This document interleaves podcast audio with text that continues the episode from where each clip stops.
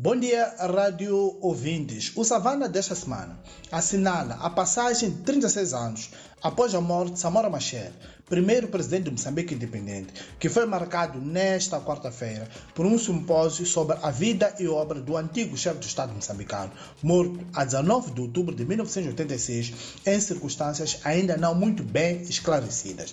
À margem do simpósio, o Savana abordou Olivia Machel, a filha do antigo presidente Samora Machel, que dentre vários temas, como a obra e vida do pai, aceitou comentar sobre a atualidade da política moçambicana. Falou do hipotético e badalado terceiro mandato para Filipe News na presidência da República, salientando que dois mandatos são suficientes para um bom dirigente deixar um legado. Olivia Machel posicionou-se claramente do lado daqueles que dizem não a um terceiro mandato. Detalhes sobre este tema que anima debates nos corredores do poder político em Moçambique e levaram até a censura de um antigo ministro Joaquim Chissano estão no Savana de hoje. Temos igualmente uma entrevista com o embaixador cessante da França em Moçambique, que criticou abertamente a postura do país na votação de uma resolução das Nações Unidas que visava condenar a anexação dos territórios ucranianos pela Rússia.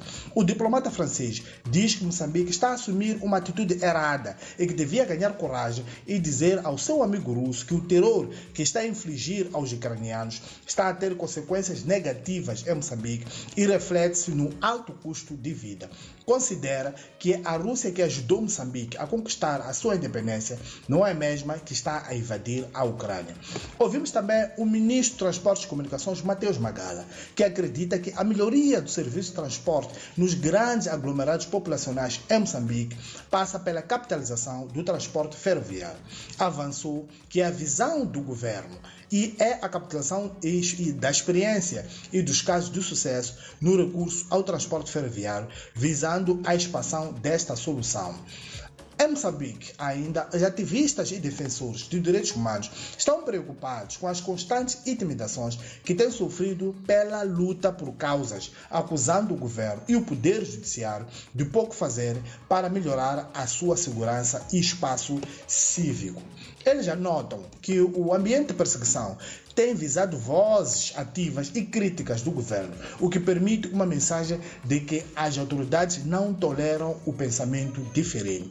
O entendimento dos ativistas foi expresso nesta terça-feira, durante um encontro promovido pela Rede Moçambicana de Defensores de Direitos Humanos, por ocasião da passagem do terceiro ano após o bárbaro assassinato do ativista Anastácio Matavela, na cidade de Xaxai, província de Gaza, sul de Moçambique, por agentes da Unidade de Intervenção Rápida, uma força de elite em Moçambique.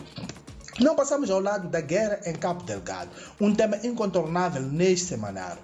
Uh, do último final de semana a esta parte, os grupos armados lançaram mais uma série de ataques. De Langade, no norte, a Macomia, no centro, estenderam o terror novamente para Anquab, voltando a fazer soar alarmes na região sul de Cabo Delgado. Pormenores sobre este tema estão no Savana de hoje, que já está nas bancas e nas nossas plataformas tecnológicas. Bom dia e um abraço de Francisco Carmona a partir da redação de Savana em Maputo.